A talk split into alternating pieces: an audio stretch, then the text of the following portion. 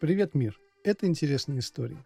Были времена, когда за пляжной модой следили полицейские. В их обязанности входило измерение длины купальных костюмов у женщин. И если трусы были короче на 5 сантиметров от колена, то выписывали штраф. Об этом наша история. Начнем с 1860 года. В это время уже сформировалось такое понятие, как пляжная мода. Мужчины носили так называемые леотарды – специальные облегающие комбинезоны, названные в честь французского акробата Жюля Леотара. А женщины носили сразу пять предметов – мешковатые брюки до колен, чулки, платье, пояс и шляпу. Причем женщины часто пришивали к краям платья металлические грузики, чтобы платье в воде не поднималось и не открывало мужскому взгляду женскую попу, которая, впрочем, все равно была в штанах. Так было до конца XVIII века, пока женщина по имени Аннет Келлерман взяла и не надела на себя леотард.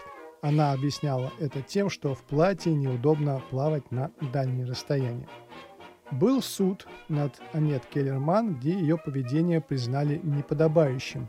Суд постановил следующее. Женщина имеет право носить леотард при условии, если она надевает сверху платье. Этот судебный процесс широко освещался в прессе и оказал сильное влияние на феминистское движение. Женщину по всему миру начали надевать купальники, комбинезоны, сначала не смело, а потом все смелее и смелее дошло до того, что законодатели были вынуждены принять специальные законы о длине женских купальников.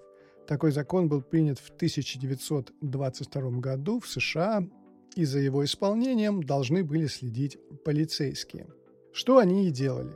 Картина тех времен. По пляжу ходят полицейские с линейкой в руках и измеряют длину женских купальников. По закону длина купальника не должна была быть меньше, чем 5 сантиметров от колена – все, что выше, называлось укороченным купальником. В зависимости от длины купальника следовало наказание.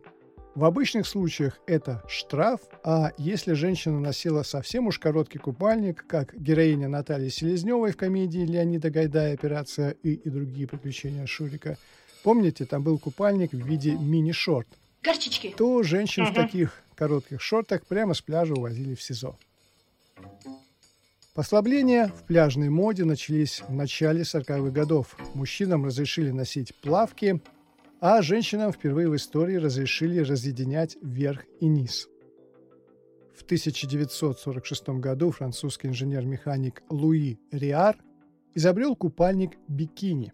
Это был шок в пляжной моде, и женщина в таком купальнике подвергалась осуждению на пляже в прямом и переносном смысле.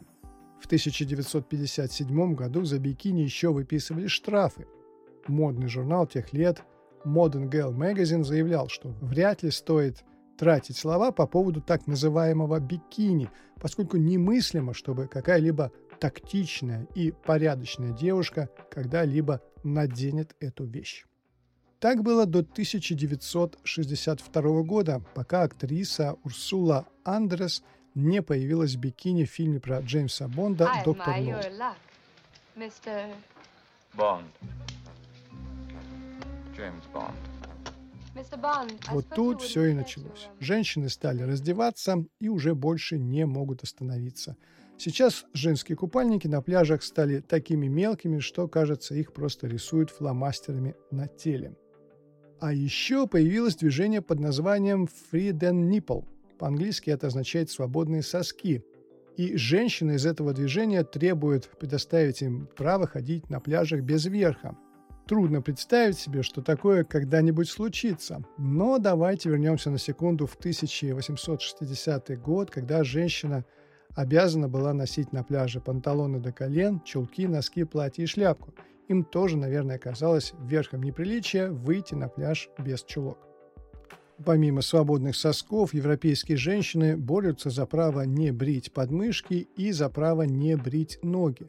А в Испании с 2022 года женщины борются за отказ от так называемого бикини-боди, то есть пляжного тела.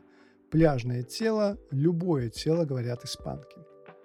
Представьте себе, как могут в будущем выглядеть пляжи, где женщины будут с небритыми подмышками, небритыми ногами, без верхней части купальника и в окружении трясущихся жировых прослоек.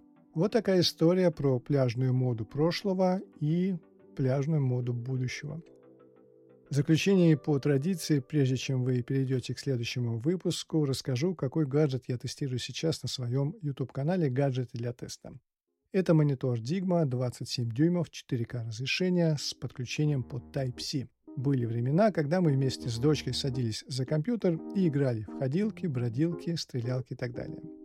Потом дочка выросла, и я сказал себе, что пришла пора завязывать с играми. И завязал, аж на 14 лет.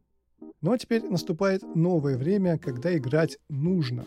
Не в буквальном смысле, когда ты садишься играть в доту или CSGO, а в том смысле, что приходит век искусственного интеллекта и нейросетей. А это, как ни крути, игровые вещи. Особенно нейросети. Это не что иное, как игра, которая постепенно захватывает мир.